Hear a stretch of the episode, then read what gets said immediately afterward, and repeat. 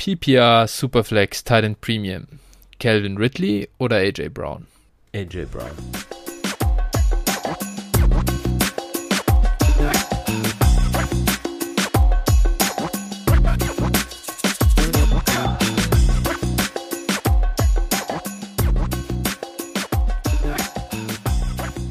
Servus und herzlich willkommen zur Bonusfolge. Julio Jones ist er Titan. Wir machen einen Reaction-Podcast für euch. Kurzfristig rausgehauen. Hi Phil, wie geht's dir? Alles fit? Ja, fit, was heißt fit? nach, äh, nach dem Julio-Trade, äh, das war schon ein kleiner, kleiner Niederschlag für meine ganzen Titan-Sleeper. Aber sonst, äh, ja, auf jeden Fall mal ein bisschen Action. Das hat sich ja abgezeichnet, ne?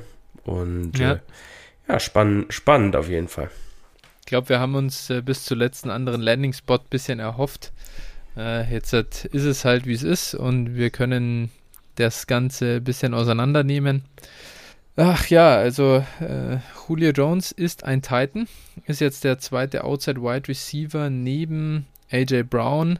Äh, vielleicht kommen wir erstmal zu Julio selbst. Wir hatten letzte Woche noch gesagt, kein Problem, Julio ist ein Alpha Wide Receiver, der holt seinen Target Share 25%, das können wir loggen. Ich meine, bei den Tennessee Titans gibt es relativ viel Opportunity.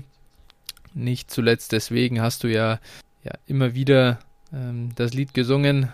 Anthony Ferguson soll man kaufen. Ist der im Prinzip zweite Receiver, den sie da haben. Ansonsten ist da nicht viel. Jetzt halt kommt Julio hin. Wir hatten im Off vorher schon kurz gesprochen wegen den Passattempts dort. Sag uns doch vielleicht mal, was denkst du jetzt über den Landing Spot für Julio selbst? Äh, auch wenn sein Target Share weiterhin verlässlich passt. Was erwartest du denn von ihm selbst? Und ja, vielleicht was ist er jetzt wert? Jeder, der Julio hat, denke ich, sieht sich als Contender. Als Rebuilder wird man ihn jetzt kaum kaufen. Von dem her, was ist denn sein Outlook jetzt für 2021?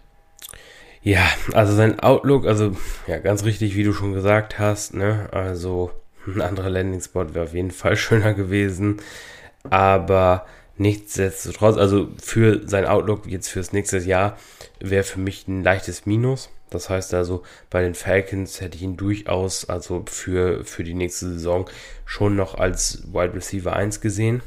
Ne? Oder mhm. beziehungsweise auch mit dem Potenzial dafür. Ja. Aus meiner Sicht würde ich ihn jetzt für das nächste Jahr oder für die nächste Saison eher äh, Wide Receiver 2 äh, so in die Richtung abstufen. Wie siehst du es? Ja, äh, ich würde dir da im Prinzip äh, zustimmen. Für mich war jetzt Kyle Pitts keine Bedrohung in Atlanta für Julius Targets oder Target Share. Ich denke, der war ziemlich eingeloggt. Ähm, der ist einfach so ein starker Receiver. Da mache ich mir keine Sorgen. Jetzt hat, kommt er zu den Titans. Ähm, jetzt hat, er irgendwie so eine Offense, die, ja, wir haben vorher ge gesprochen, es gibt zwar ein Game mehr, aber wenn man so die Pass-Attempts per Game, die letztes Jahr irgendwo so um die 30 rum waren, äh, wie viel Pass-Attempts haben sie dieses Jahr dann pro Spiel und so kannst du dann über einen Target-Share, äh, ja, eben einfach sehen, wie viele Targets erwartet man von dem Spieler. Und wir haben davor darüber gesprochen, weil du hattest ein bisschen einen ja, bolden Take. AJ Brown als Wide Receiver 1 overall in Redraft liegen äh, oder wäre dein Tipp gewesen. Das war alles natürlich vor dem Julio-Deal. Und ich habe total verstanden, woher du kommst. Der ist ein ultra effizienter Receiver, der komplett ohne Competition seine Targets bekommen kann. Aber jetzt sprechen wir über zwei überragende Receiver in einer Offense, die, ja, sagen wir 500, also in auf einem 16 äh, Spiele-Sample irgendwie 550 Mal den Ball wirft und, und vielleicht jetzt dann in, ähm, in den 17 Spielen an die 500, ja, 80, 570, 560, wir wissen es nicht genau, wie es laufen wird, äh, ja, mal den Ball passt. Und äh, wenn du da ein Viertel äh, ein Target Share bekommst, dann bist du nicht mal bei 150 Targets. Und das ist natürlich für Julio mit einer in 17 Spielen schon ziemlich wenig. Und daher muss man ihn schon ein bisschen downgraden. Ich denke, Wide Receiver 2, puh, ich, ich weiß gar nicht. Also Julio Jones und AJ Brown, Wide Receiver 2, oder dass einer ein Wide Receiver 1 ist und einer ein Wide Receiver 2, ich tue mir da echt schwer damit. Das äh, sehe ich irgendwie aktuell nicht. Dafür macht dann auch Henry zu viele Touchdowns, Tannehill läuft die Dinger noch rein. Ah, es ist echt messy und ich weiß gar nicht. Also Low-End Wide Receiver 2 bei Julio würde ich noch mitgehen oder die teilen sich das halt irgendwie auf. Wer da was macht von, am Ende von den beiden, finde ich, ist im Moment kaum zu sagen. Da tue ich mir echt schwer damit. Ja, also ich glaube, dass oder ich hoffe, dass die Titans einfach etwas mehr passen. Ne? Ich sag mhm. mal so zwei, drei Pass-Attempts pro Spiel mehr, vier vielleicht. Das wäre ja schon ein ganz ordentlicher Schritt in die richtige Richtung. Ich hoffe einfach, dass die äh, außergewöhnliche Klasse der beiden Receiver sie dazu zwingt. Ne? Auch wenn wir wissen, ja, ja. Mike Rabel ist eher ein Coach der äh, guten alten Schule. Das heißt Pound the mhm. Rock, ne? Also der will den Ball eigentlich immer laufen, wenn es geht. Mm, ja. Das ist äh, quasi Pete Carrolls unehelicher Sohn. Und äh, ja, also äh, genau, die, sind, die beiden sind Brüder im Geiste. Ja, aber dementsprechend normalerweise, wenn du nicht vorhast, so einen Receiver auch ordentlich einzusetzen, dann äh, holst du ihn in der Regel nicht. Ich lehne mich jetzt gerade aus dem Fenster, ne, aber ja, ich, ich hoffe schon, dass die, dass die beide so mh, in Richtung oder zusammen so um die 230, 250 äh, bis 260 Target sehen können. Ich weiß, das ist jetzt nicht, äh, nicht der Burner, aber äh, mhm. genau dann hochgerechnet und bei den, bei der Klasse der beiden, bei der Effizienz und auch bei der Tiefe der Targets, die in, in Tennessee da durchaus aus dem Play-Action-Game, ähm, ja, die, was es da hageln kann, da kann er schon Spaß machen. Also, ja, nichtsdestotrotz, es, es limitiert einfach das Ceiling, aber wir haben es auch in anderen anderen äh, Run-Heavy Offenses wie Minnesota, die letztes Jahr so knappe zwei Pass-Attempts pro Game hatten, äh, gesehen. Die haben auch letztes Jahr zwei äh, Low-End Wide Receiver 1 produziert. Ne? Also, also so sie hatten, sie hatten zwei Pass-Attempts pro Spiel mehr als die Titans. Ja, richtig? genau, genau. Also genau, Entschuldigung, habe ich, wenn ich ich falsch rum rübergebracht Also zwei Pass-Attempts pro Game ist ist ein bisschen wenig.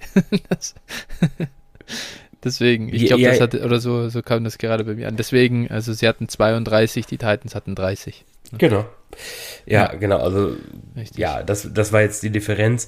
So, und äh, zwei mhm. Pass-Attempts pro Spiel sind jetzt nicht wirklich äh, viel. Ne? Also ja. das ist durchaus zu erreichen. Dazu glaube ich auch, dass Tennessees Defense jetzt auch nicht äh, nicht ja, wunderbar nicht sein wird. Genau. Und die, die hatten auch hatten auch einige Abgänge dazu verzeichnen. Also dementsprechend äh, spricht das auch eher dafür, dass sie den Ball mehr passen sollten wie gesagt, mm. hoffentlich. Hoffentlich, ja.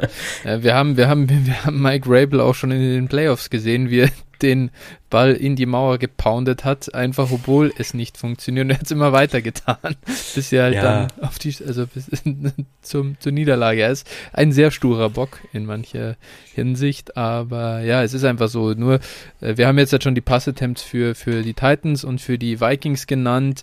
So, äh, einfach nur zur Einordnung. Atlanta war halt bei 39, also neun Passattempts pro Spiel mehr. Äh, wenn man das jetzt hochrechnet auf 160 Targets, kann jeder mal, äh, auf, äh, auf 16 Spiele, sorry, äh, da sind wir halt dann, äh, ja, ratzfatz bei einer ganzen Menge Targets, die weniger sind, 145 circa, äh, die einfach Pass-Attempts weniger da sind. Und klar, du, Julio, wenn einfach sein Target-Share beibehält, dann kann sich jeder überlegen, wie viel weniger das ist. Und ähm, ja, dafür kann es ein bisschen effizienter werden, keine Frage. Aber ja, so sieht es halt jetzt im Moment einfach aus. Letztes Jahr ist bei den Titans zu AJ Brown und Corey Davis gereicht. Äh, ich weiß jetzt nicht genau, wie deren Points per Game äh, äh, Ranks letztes Jahr waren, aber ja, es ist sind halt keine Wide Receiver 1 gewesen jeweils. Nee, aber also ähm, Corey Davis hatte allerdings auch 92 Targets in 14 Spielen, ne? Also tatsächlich gar nicht mal so mhm. verkehrt. Muss man, muss man ja anmerken. Genau. Wobei AJ jo, Brown. Bei mir sind gerade ein bisschen Sirenen. Ich mache mal kurz das Fenster hier zu. Ne? Ja. Ist, ich, bin, ich, ich, wohne hier im Problemviertel, ne, dass das alle wissen, klar. Giesing 60, so läuft's. Nee, passt. Ähm, ja, äh, also klar, das, was Corey Davis quasi hinterlässt, das steppt jetzt Julio einfach rein. Und Jono Smith ist ja auch nicht mehr da. Und wir haben zwar Anthony Ferguson irgendwo empfohlen, aber äh, klar, ist jetzt natürlich auch nicht, äh, nicht das absolute Elite-Talent, würde ich sagen. Von dem her, die, es ist schon was da, aber zur Einordnung, es gibt halt ganz wenig Wide Receiver, nur 30% Target Share und mehr schaffen. Das ist natürlich jetzt in so einer Offense, die sehr wenig Talent hat, außer diese beiden eher möglich. Aber ich glaube, es ist vermessen zu, zu erwarten, dass beide irgendwie 30% Target Share bekommen. Das sehe ich einfach nicht.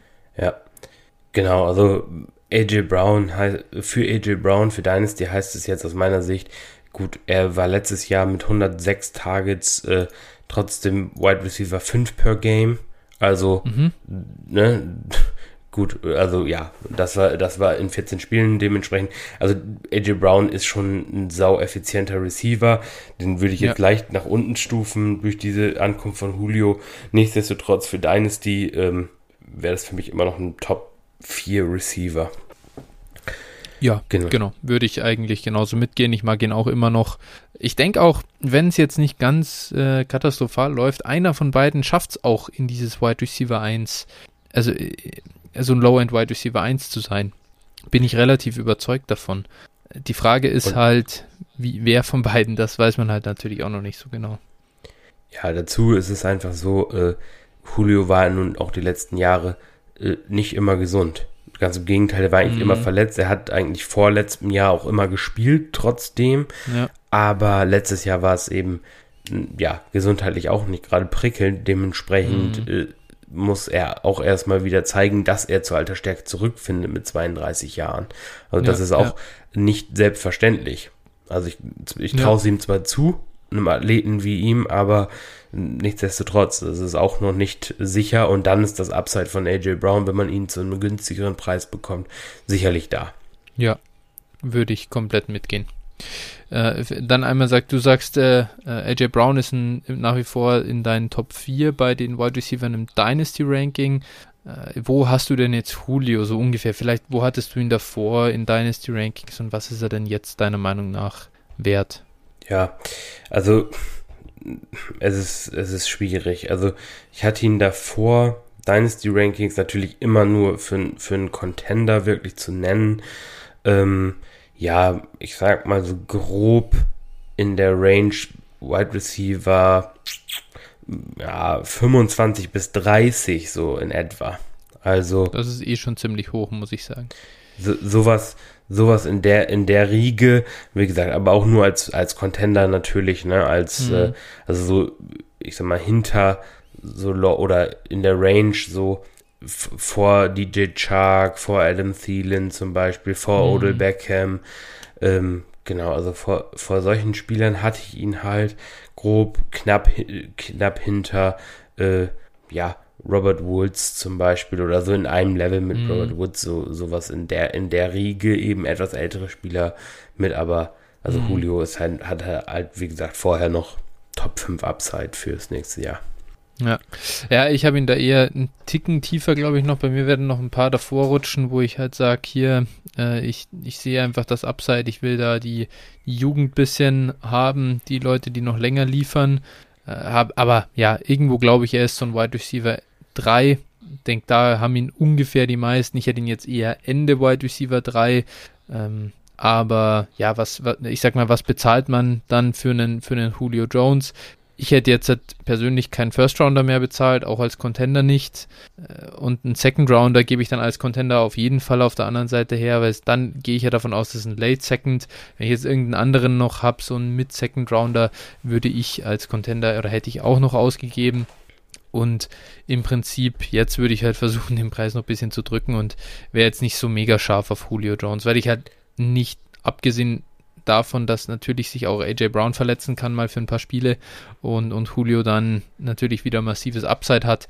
Aber ich würde ihn jetzt nicht mehr unbedingt eben ähm, ja, äh, einkaufen. Ich denke, da kannst du genauso. Ich sehe jetzt keinen großen Unterschied zwischen Adam Thielen und Julio Jones, muss ich sagen. Boah. Talent-wise sehe ich da schon noch einen Unterschied, ja, aber. Keine Frage.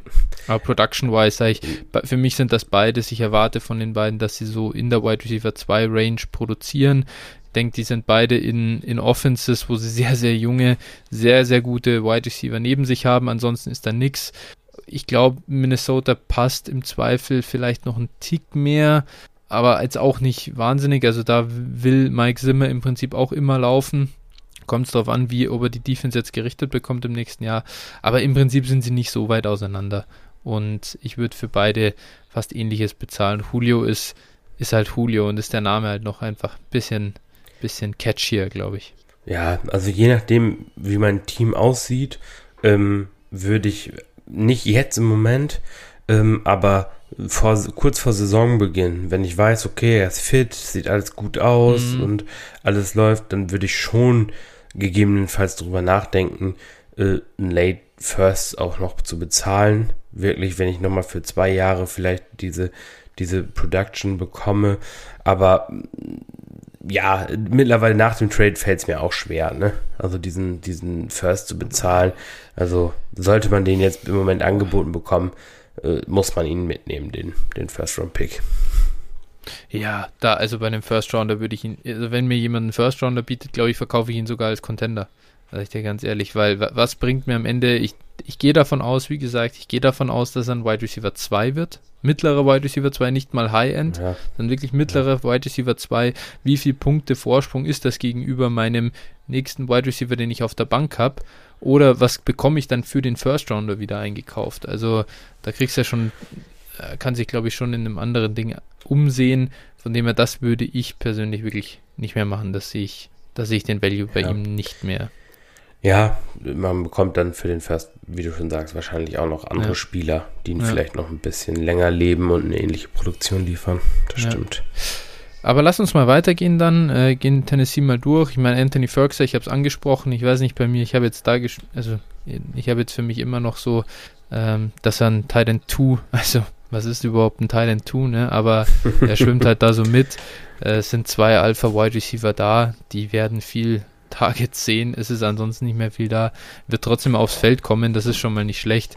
Aber ja, würde ich jetzt persönlich nicht mehr aktiv einkaufen. Nee, muss man mal gucken. Also, ähm, ich sag mal, ich traue ihm schon die, die John Smith-Rolle aus dem letzten Jahr zu. Mhm. So in, in gewisser Art und Weise. Ähm, und, und das heißt dann für mich irgendwo in, in der Range Tight End 11 oder Tight End 10 bis, bis 15, sowas. Das traue ich, würde ich ihm mhm. schon, schon zutrauen. Ähm, aber äh, vorher hatte ich ihn eher in Richtung 7, 8. So mhm, und okay. äh, Dementsprechend, also ich habe ihn da schon ganz Ende runtergestuft, wobei man natürlich auch sagen muss, in der Range sind die Titans auch alle nah beieinander und da machen schon so ja. zehn Receptions und, und vier Touchdowns oder sowas, machen schon einen erheblichen Unterschied. Ja, definitiv. Er ist halt, okay, ich muss sagen, ich glaube, so hoch war ich bei ihm davor auch schon nicht. Ich glaube, dass er nicht das Megatalent ist, einfach, dass er so viel Targets zu sich bringen kann. Aber ja, ich, ich habe ihn jetzt halt wirklich da irgendwo in der in der mit mit Titan 2 und und da kommt es einfach, wenn solche Leute, die hole ich mir immer mal jetzt auch nach wie vor kann man sich immer noch günstig holen, den stellst du halt auf und hoffst, dass er einen Touchdown macht jede Woche. So und macht er einen Touchdown, dann war es eine gute Woche, macht er keinen, war es halt eine Kackwoche. Aber es glaube ich, es ist replaceable einfach. Ja, ich sag mal so, so ein Spiel hat dir in der Regel auch vorher nichts gekostet. Genau. Also ja. du hast wahrscheinlich ihn als äh, Throw-in im Trade, in Trade bekommen. Du hast ja. vielleicht, wenn es ganz schlecht lief, hast du einen Late Third bezahlt. Aber mehr, ja. mehr wurde für ihn ja auch eigentlich nicht bezahlt. Ne? Also genau. dementsprechend, das, den kannst du jetzt weiter da sitzen lassen. Vielleicht hat er mal ein Spiel mit zwei Touchdowns, dann kannst du ihn vielleicht noch verkaufen wieder für einen Third und dann ist es gut. Ja.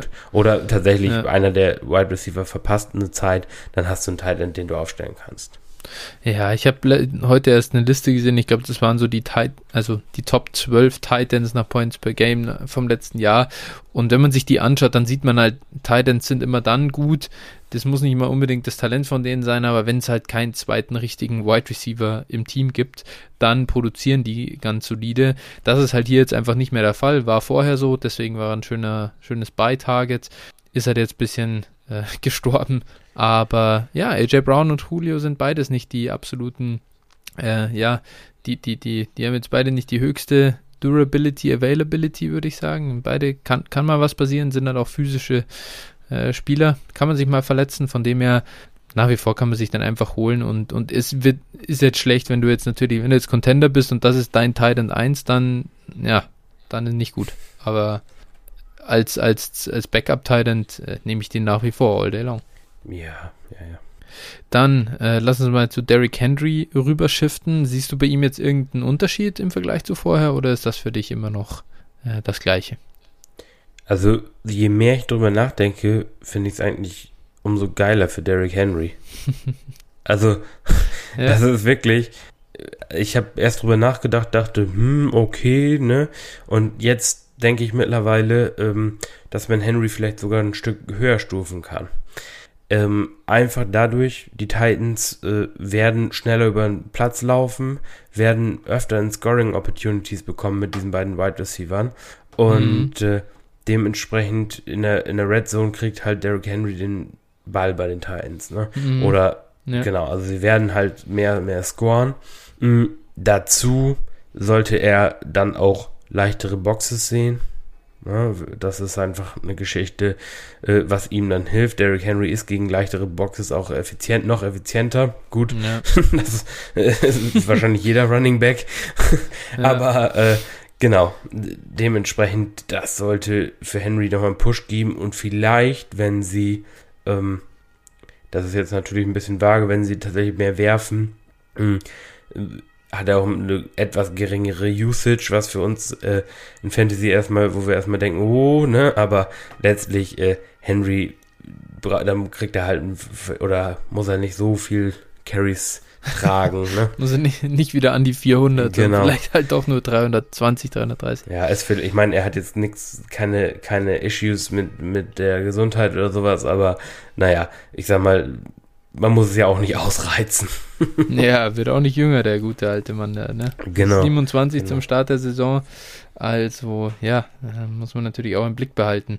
Ich denke, äh, ja, also ich verstehe deinen Punkt natürlich und ich würde dabei einwerfen, dass sich dieses, ja, Scoring Opportunities, ich würde sagen, das muss man, das ist besser für seine Projection für seine Touchdown Projection für die nächste Saison. Er hatte jetzt 16 Touchdowns in 2019 und, und 17 in 2020. Dass er da jetzt drüber, also ich würde ihn jetzt nicht da drüber projecten, weil Julio da ist. Ich denke, wenn er das bestätigen kann, dann ist schon stark. Aber dass er jetzt, dass ich jetzt 2021 von ihm erwarte, in einem mittleren Outcome, so, da, so weit würde ich dann persönlich nicht gehen ich glaube jetzt nicht, dass es schlechter ist für ihn. Ich habe ihn immer noch als, ja, irgendwo Top 3, Top 5 Running Back. Kommt natürlich ein bisschen auf Scoring an. Ähm, für die, jetzt einfach für die nächste Saison. Aber ich würde jetzt nicht so weit gehen zu sagen, ich erwarte, dass er der Running Back 1 ist. In Redraft für mich würde ich, da würde ich ihn nicht nehmen. Ähm, und von dem her ist es für mich einfach mehr oder weniger das gleiche wie vorher. Ja, also Running Back 1 in PPR zum Beispiel ist für Derrick Henry eigentlich fast unmöglich. Da mhm. müssen schon äh, so Leute wie, wie äh, Cook, McCaffrey, Aaron Jones, Camara, äh, äh, schon sich alle verletzen oder Spiele verpassen. Ja. Ne? Also das muss man, ja. muss man hier einfach so sagen. Dafür sind äh, Receptions einfach zu wichtig und zu, ein zu guter Punktelieferant. Aber nichtsdestotrotz, mich würde es nicht wundern, wenn Derrick Henry die 20 Touchdowns knackt. Ne?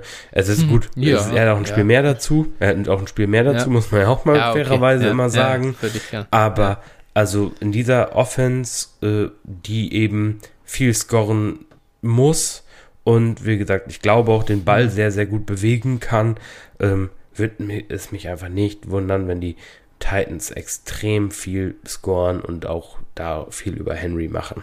Ja. Ja, es ist, es ist einfach, muss man schon sagen, es ist halt krass, dass Alvin Kamara, der hatte halt, der hatte halt keine 1000 Yard Rushing. Äh, Derrick Henry hat über 2000 Yard Rushing. Äh, Alvin Kamara hat sogar noch ein, hat einen Touchdown weniger als Henry im letzten Jahr. Und äh, er hat einfach, okay, er hat ein Spiel weniger, von dem her, das muss, muss man ihm jetzt noch fairerweise zugestehen, aber er hat zweieinhalb Points per Game mehr als äh, Derrick Henry. Und also, also Henry ist so bei 20 und Camara bei 22,5 in, in PPR.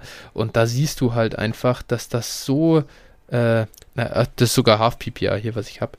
Äh, so, also in PPR ist der, der Abstand nochmal größer. Es ist absurd, wie, wie viel stärker, also wie viel höher das Ceiling für Running Backs ist, die viele Receptions haben.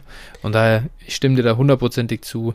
Henry kann einfach, Henry hat halt den krassesten Floor irgendwie durch seine massiven Rush-Attempts, durch diese Goal-Line-Work, die er bekommt äh, und durch die Offense, in der er spielt, aber er hat nicht dieses Top, Top, Top-End-Ceiling, wie das genau. diese ja, Maschinen, Cheat-Codes wie McCaffrey haben.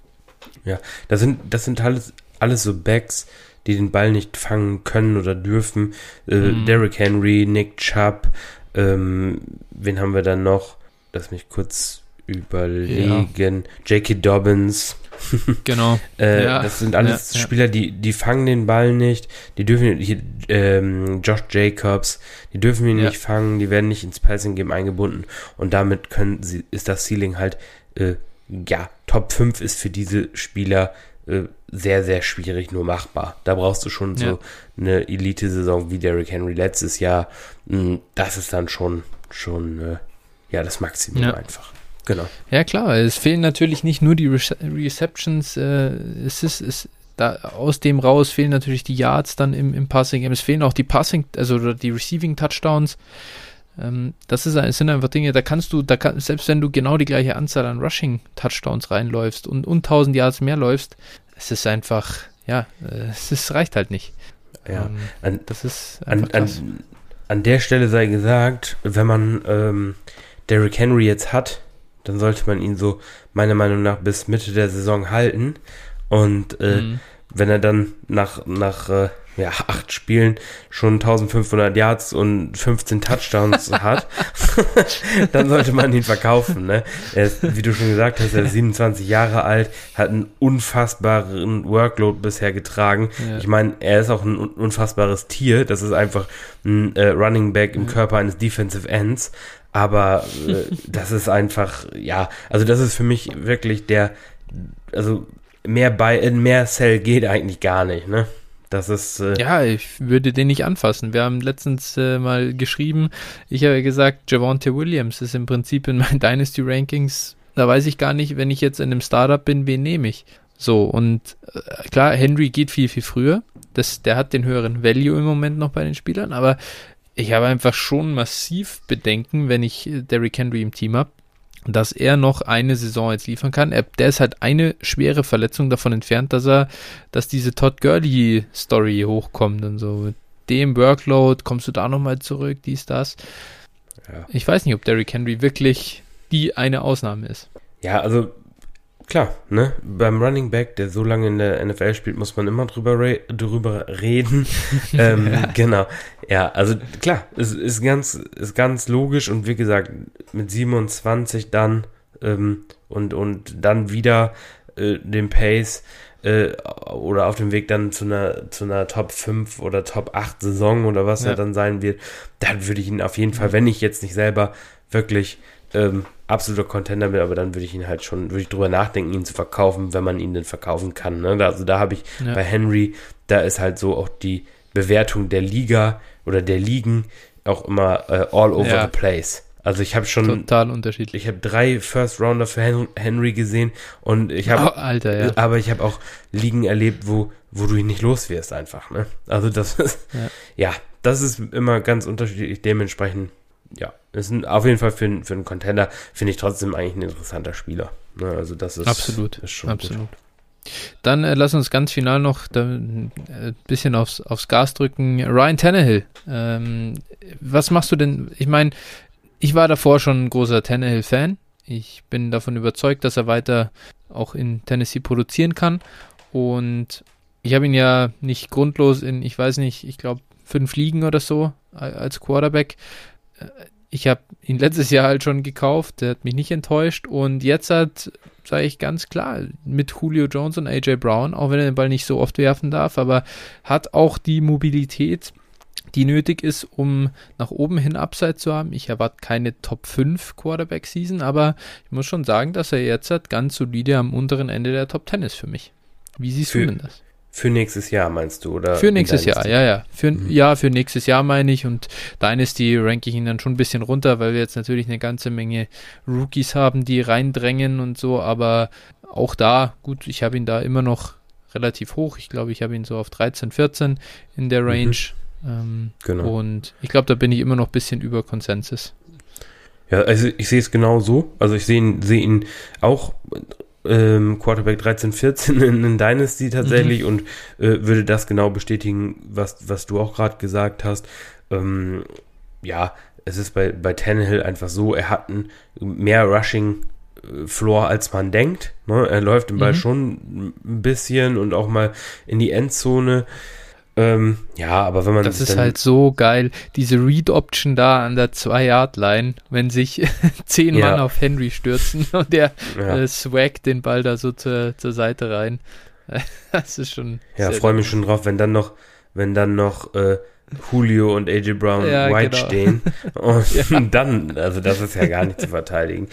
Ja, nee, also dem, dementsprechend äh, Sie können auch vielleicht mal alle drei im Backfield aufstellen. Wie wäre das denn? ja, genau. Ja, aber also genau, auf jeden Fall. Ähm, ja, sehe seh ich auch genauso. Tannehill ist ein absolut undervalued Spieler. Äh, würde ich auch probieren für zu traden. Ich würde auch zum Beispiel ein, ein Tour für Tannehill, äh, also ohne mit der Wimper ja. zu zucken, traden. Auch also straight up, da, das wäre mir völlig wurscht. Ähm, mhm. Genau, auch, auch ein Baker Mayfield würde ich für ihn traden, Carson Wentz würde ich für ihn traden. Also das wären Spieler, da, da würde ich überhaupt nicht drüber nachdenken jetzt noch, die, mhm. die wirklich dafür wegzugeben. Und äh, ja, Tannehill ist einfach ein, ein Value auf der Quarterback-Position für nächstes Jahr ja. auch, und auch darüber hinaus. Ja, gehe ich komplett mit. Ähm, super attraktiver Spieler. Und ja, äh, einfach nur undervalued, weil er halt in Miami ja einerseits ein bisschen Verletzungsprobleme dann hatte und, und einfach auch nicht so überzeugt hat. Aber in ja, Tennessee sieht man, es war nicht er das Problem. Es gibt auch einfach Spieler, die werden nicht gemocht. Und das ja. ist einfach, das spiegelt sich immer im, im Value wieder. Die werden einfach immer ja. übersehen oder einfach nicht gemocht. Und davon ist Tannehill auf jeden Fall einer. Ne? Also das ja. kann man schon ja. so festhalten. Ja, dann äh, kann ich überleiten Richtung Atlanta. Kyle Pitts ist keiner dieser Spieler, die nicht gemocht werden, glaube ich. ist, äh, der wird Hot sehr take. gemocht. der wird sehr, sehr gern gemocht. Äh, den sieht man ja teilweise eben schon unter den äh, Top 3 Titans. Äh, habe ich auch schon, ich habe es auch schon jetzt mal gesehen, Top, also oder Titan Nummer 4 in Projections nächstes Jahr. Ich weiß nicht, wie bullish du jetzt bei ihm bist. Wir waren ja vorher eher so ein bisschen off bei ihm, haben gesagt, er ist ein bisschen overdrafted, overhyped. Äh, gehen wir jetzt nicht so weit mit.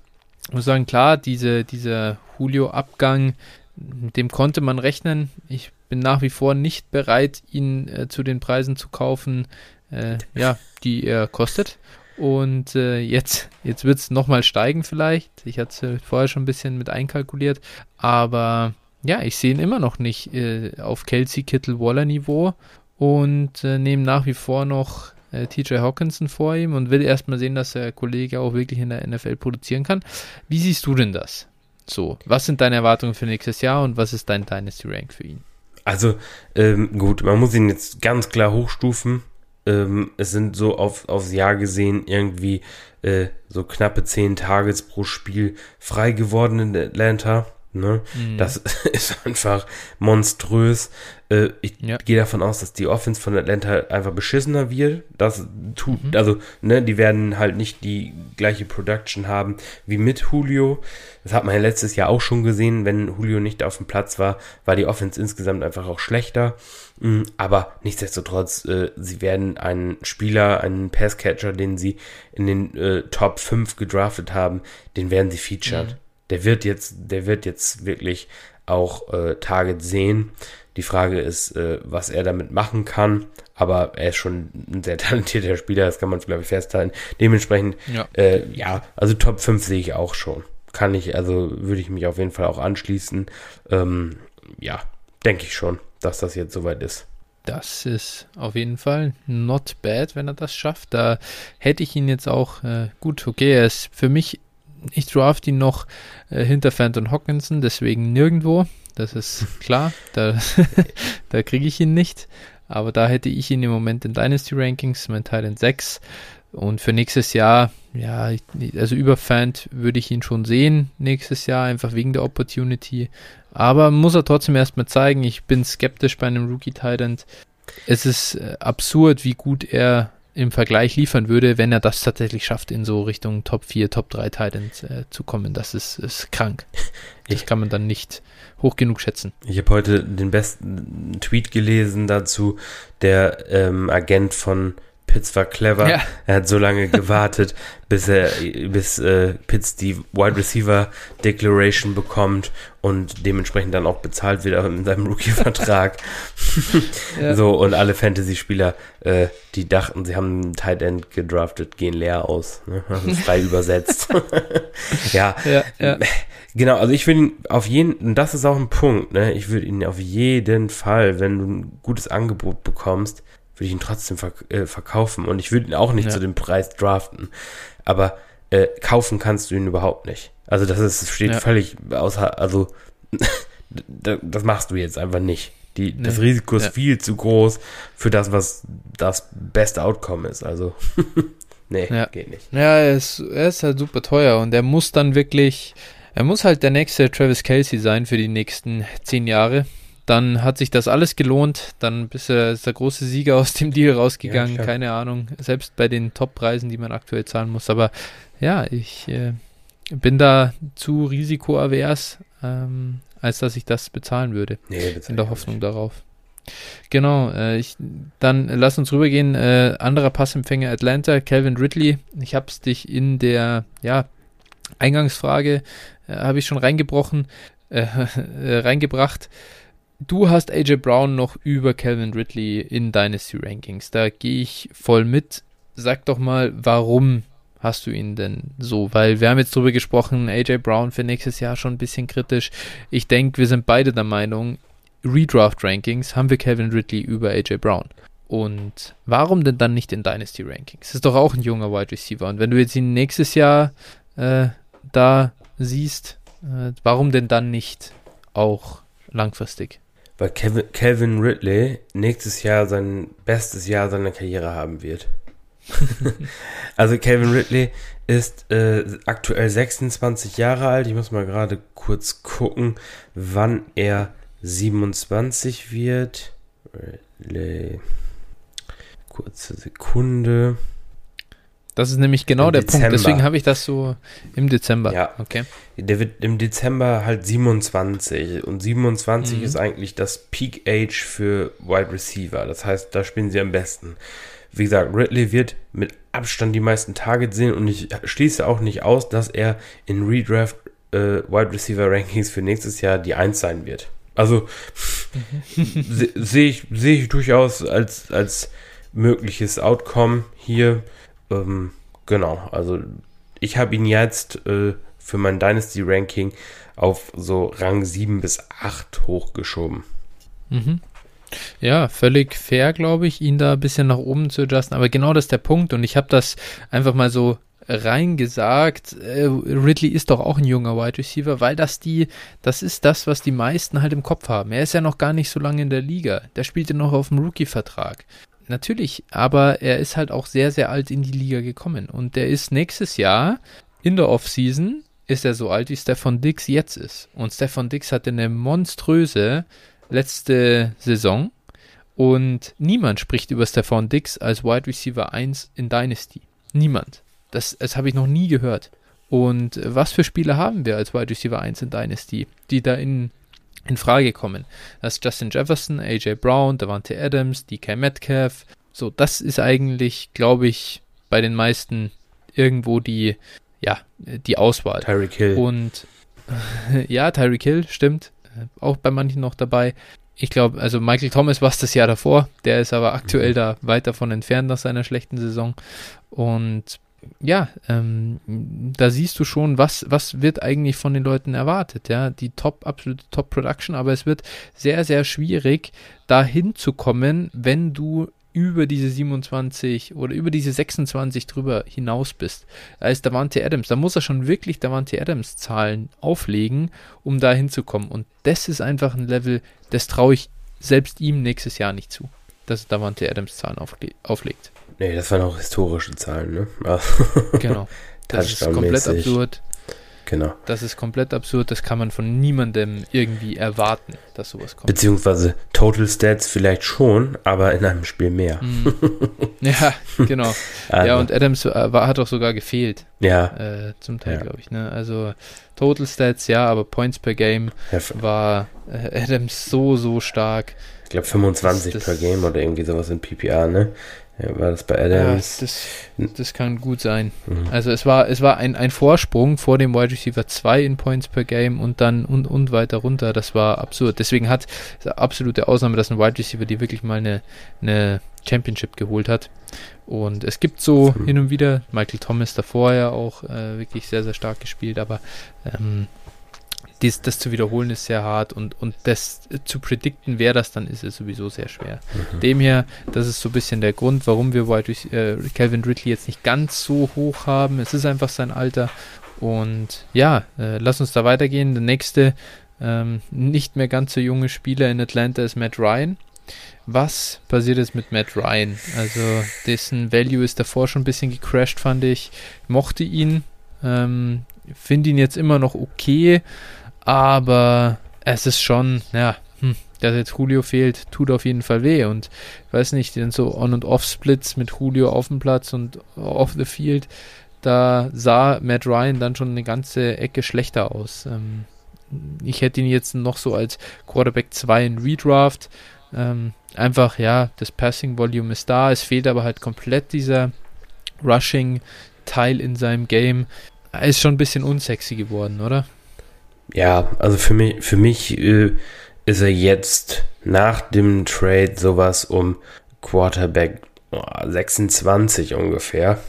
Tatsächlich. Dynasty jetzt. Dynasty, Dynasty, ja. genau. Ja. Äh, ja, aber auch in Redraft, den würde ich nicht mehr anpacken. Also da bin ich dann auch, vorher war es halt äh, dieses kranke Volume mit diesem, mit dem be wahrscheinlich besten Receiver der Liga über viele Jahre, mhm. äh, was ihn einfach immer gepusht hat, aber äh, wie gesagt, man hat letztes Jahr einfach gesehen, was Julio Jones für Matt Ryan bedeutet. Und mhm. äh, ne, da bin ich komplett raus. Also, wenn man ihn Dynasty hat, boah, wenn man ihn noch einigermaßen verkauft bekommt, dann aber jetzt. nein, beziehungsweise nein, am besten ist wahrscheinlich ja. zu Saisonbeginn, wenn Leute ja, Quarterback needy sind. Okay, ja, ich bin nicht ganz so sehr raus, muss ich sagen. Er hatte ja ich meine, Isat Julio hat auch letztes Jahr gefehlt, äh, zum Teil. Er war immer noch ein QB1, zumindest in Total Stats. Ich weiß nicht, was dann per Game rauskommt tatsächlich. Er ist halt, er hat halt einfach nicht das Upside, das ist das Problem. Aber ich glaube schon, dass er ein solider Quarterback 2 sein kann. In Superflex ist das was wert. Wenn jemand jetzt wirklich so, also wenn die Liga so über ihn denkt, wie du das jetzt gerade so äh, gesagt hast, oh nee, will ich echt nicht mehr haben, will ich nichts mehr mit zu tun haben, ist alt, spielt vielleicht noch ein, zwei Jahre. Julio fehlt jetzt und du bekommst ihn günstig, würde ich das auf jeden Fall machen. Ich glaube, das Volume, ja. also Passing Volume wird nicht abnehmen. Und hm. ja, die Offense wird nicht die beste sein in der NFL, aber es wird auch nicht die schlechteste Passing Offense der NFL sein. Nein, aber wen hättest du lieber, Matt Ryan oder Derek Carr? Boah, also muss ich ganz, also in Dynasty Derek Carr, in Redraft ist das für mich 1 ja, zu 1. Da hast du gar keinen von beiden. Da hast du. Ja. ja, also, das ist, ja, ja, gut, Superflex, glaube ich. Ja, äh, Superflex, Redraft ja. ist äh, schon auch, äh, sollten die schon auf Teams sein. Aber ja, also, äh, das sind für mich beides QB2s nächstes Jahr. Kirk Cousins oder Matt Ryan? Ja, Kirk Cousins. Ja. Carsten Wentz oder Matt Ryan? Ja, Matt Ryan. Wirklich? Dynasty oder nächstes Jahr Redraft? Dynasty. Oh, Carson Wentz ist nur noch ein bis zwei Jahre ein Quarterback in der NFL, daher gehe ich. ja. Und Matt ich, Ryan? Ich, nee, da würde ich, Ryan ich, würde, ich würde, ja, ja, ich würde, ich würde Carson Wentz nehmen und hoffen, dass er ganz gut in Indianapolis äh, irgendwie reinkommt und ihn dann verkaufen. Aber das ist auch der einzige Grund. Value-wise würde ich ihn nehmen. Ich erwarte von Ma- äh, Carson Wentz keine bessere Saison 2021 als von Matt Ryan. Okay. Tom Brady oder Matt Ryan? Immer Tom Dynasty, Brady. ne? Ja, trotzdem. Tom Brady, Ja, weil, denke ich, ja, die haben beide ja. zwei Jahre vor der Ding und dann ist vorbei. Ja. Und Ja, sehe ich auch so. Also, wie gesagt, also Matt Ja. Ryan ist schon ordentlich abgestürzt für mich auch. Also, Was, dann, dann, dann machen wir äh, Dynasty, Daniel Jones oder Matt Ryan? boah, da würde ich auch Daniel Jones tatsächlich bevorzugen. Ja, ich auch. Also, ich würde auch zum Beispiel James Winston über Matt Ryan mittlerweile nehmen. Ja, weil das Upside halt da Genau. ist. Ne? Also äh, James Winston kann noch tatsächlich fünf, sechs Jahre Top Quarterback sein. Ja, also. Kann auch voll in die Hose gehen, aber es ist Ja, klar. so, so jemanden zu bekommen, potenziell ist gut. Ja. Ja. Gut, Na aber gut. dann lass uns mal weitergehen von Matt Ryan hin zu. Ich habe jetzt hier noch zwei Spieler stehen. Äh, Ja. Einmal ganz kurz vielleicht Hayden Hurst. Ist der jetzt wieder relevant als Tight End, wenn jetzt Pitts mehr in so eine Receiver-Rolle kommt? Machen die jetzt mehr Two-Tight End-Sets? Was erwartest du da? Boah, also der hatte letztes Jahr ja schon keine Rolle oder beziehungsweise Mhm. hat kaum eine Rolle gespielt. Ähm, und, und warum sollte er das dieses Jahr tun? Also Ja. es würde mich schon arg wundern. Ich, ich, bin auch raus. Äh, nur ich, ich weiß nicht, ob da äh, vielleicht auch noch was kommt. An sich ist es halt, ich äh, wollte ich ein bisschen auf diese äh, ja, Rolle von Pitts, also Wide Receiver raus. Ich, ich, ich erwarte trotzdem nichts. Ich denke, ähm, ja, ich bin da auch komplett raus. Und dann eins noch, äh, hier äh, kam vorhin eine Sleeper-Meldung äh, von Russell Gage. Jetzt hat, hast du die auch gesehen? Nee. was die Kollegen haben, eine, eine Push-Mitteilung rausgeschickt. So muss ich hier einmal kurz in den großen Sleeper-Channel rein. Fantasy Football Alerts. From the bye week on last season, Russell Gage was on pace for 140 targets, 90 receptions, uh, 1000 yards and 8 touchdowns. Also Ja. durchaus interessant. Jetzt ist Julio komplett weg. Was erwartest du? Denkst du, Russell Gage ist jetzt ein interessanter Spieler zu holen oder findest du, ist das jetzt mehr Neues und ist eine Sell-Option? Ich glaube, Salen, du kannst ihn nicht verkaufen. Das ist so ein Spieler wie Cole Mhm. Beasley, äh, Mhm. der ein Spieler, der niemals Wert hat, äh, aber Ja. immer, also wenn er die Chance hat, ne, wie Gage letztes Jahr, mh, dann aber auch produziert. Und also sag ich mal, wenn ich ihn habe oder irgendwie Contender bin und so, ich brauche einen, einen fünften Wide Receiver im Roster oder so, dann würde Ja. ich ihn mir ja schon hinsetzen. Ich finde, find, das ist ein sneaky Spieler und äh, ja, also Russell Gage kann man, kann man sich schon mal gönnen, wenn man den, also ich sag mal, du musst ja wahrscheinlich für ihn nie, niemals mehr als einen Drittrunden-Pick hinlegen. ja, ja. Und ich, Das ist.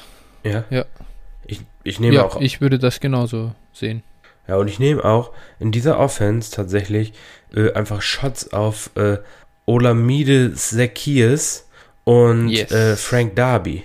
Also, äh, Mhm. ich sag mal, das ist hier, sind jetzt die Chancen, dass die beiden eine Riesenrolle spielen, sind jetzt nicht, wer weiß wie hoch, aber ich bekomme sie vom Wafer. Und äh, wenn Mhm. ich eine Bank habe, die groß genug ist, also ich habe die beiden Spieler, glaube ich, in all meinen Ligen, Ligen habe ich mindestens einen von beiden aufgenommen, äh, Ja. einfach nur um zu gucken. Wenn ich nachher merke, okay, es ist Mhm. nichts, dann kann ich sie wieder cutten nach, nach einer halben Saison oder sowas. Aber äh, Ja. warum denn nicht? Absolut. Äh, das sind Spiele, die kann man sich einfach holen, die kosten gar nichts.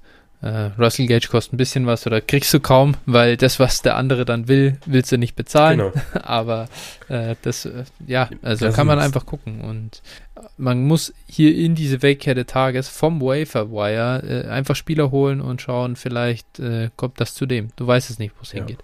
Ja, genau. Sehr cool. Für Mike äh, Davis, dass wir, für Mike Davis hat es keinen mhm. Effekt, oder? Nö, also ich habe ihn jetzt immer noch genau gleich, ja, muss ich sagen. Klar, die Offense ist vielleicht ein Ticken schwächer geworden. Also die ist natürlich jetzt schwächer geworden, aber ich habe jetzt Mike Davis ehrlich gesagt nicht davor äh, mit 15 äh, Touchdowns projected mhm. gehabt. Von dem her erwarte ich jetzt nicht, dass da ein totaler Value-Bump, ähm, sag ich mal, Red Zone-wise für ihn kommt. Ja, ich würde auch sagen, eher, was ich sag mal, vielleicht sieht er durch ein paar Targets mehr, aber ja. dafür ist die Offense ein bisschen schlechter, macht vielleicht zwei Touchdowns weniger und dann mhm. sind wir da wieder beim gleichen Outcome wie vorher. Ist, ist ein Wash, ja. Ja, genau. Genau. Okay, ja, top. Dann sind wir soweit durch, denke ich, ähm, mit den, mit den ja, Auswirkungen des Julio-Trades. Und ja, dann äh, wünsche ich dir äh, schönen Abend und äh, wir hören uns dann am Donnerstag wieder mit unserer neuen Folge zum Traden, The Art of Trading. Äh, und da können wir darüber sprechen, wie ist es jetzt halt für einen AJ Brown? Wie bekomme ich jetzt AJ Brown günstig? Wie kann ich das denn dem Owner abschwatzen? Genau. Ja, bis dahin, bis dahin, wenn ihr Langeweile habt, dann äh, lasst uns auf jeden Fall mal ein Follow da bei Twitter at DynastyFlow mit PH statt F. Folgt dem Flo at 49erFlow und folgt mir auch at Phil81190. Genau. Das. Super. Gerne auch noch ein Apple Review. Da freuen wir uns immer. Ja, klar. Genau. Erst recht, wenn sie weiter so positiv bleiben. Genau. Teil, äh, teilt unsere Folgen gerne, macht Werbung, yes. erzählt eurer Oma davon. genau. Wer hat sie nicht? Die Fantasy-Football spielende Oma. So. Das ist ein Classic. Man muss es auch an Oma Erna weiterbringen. So ist das es. ist sowieso Hervorragend, gut. Perfekt. Rein. Wunderbar. Dann wir hören uns. Bis dann. dann ciao.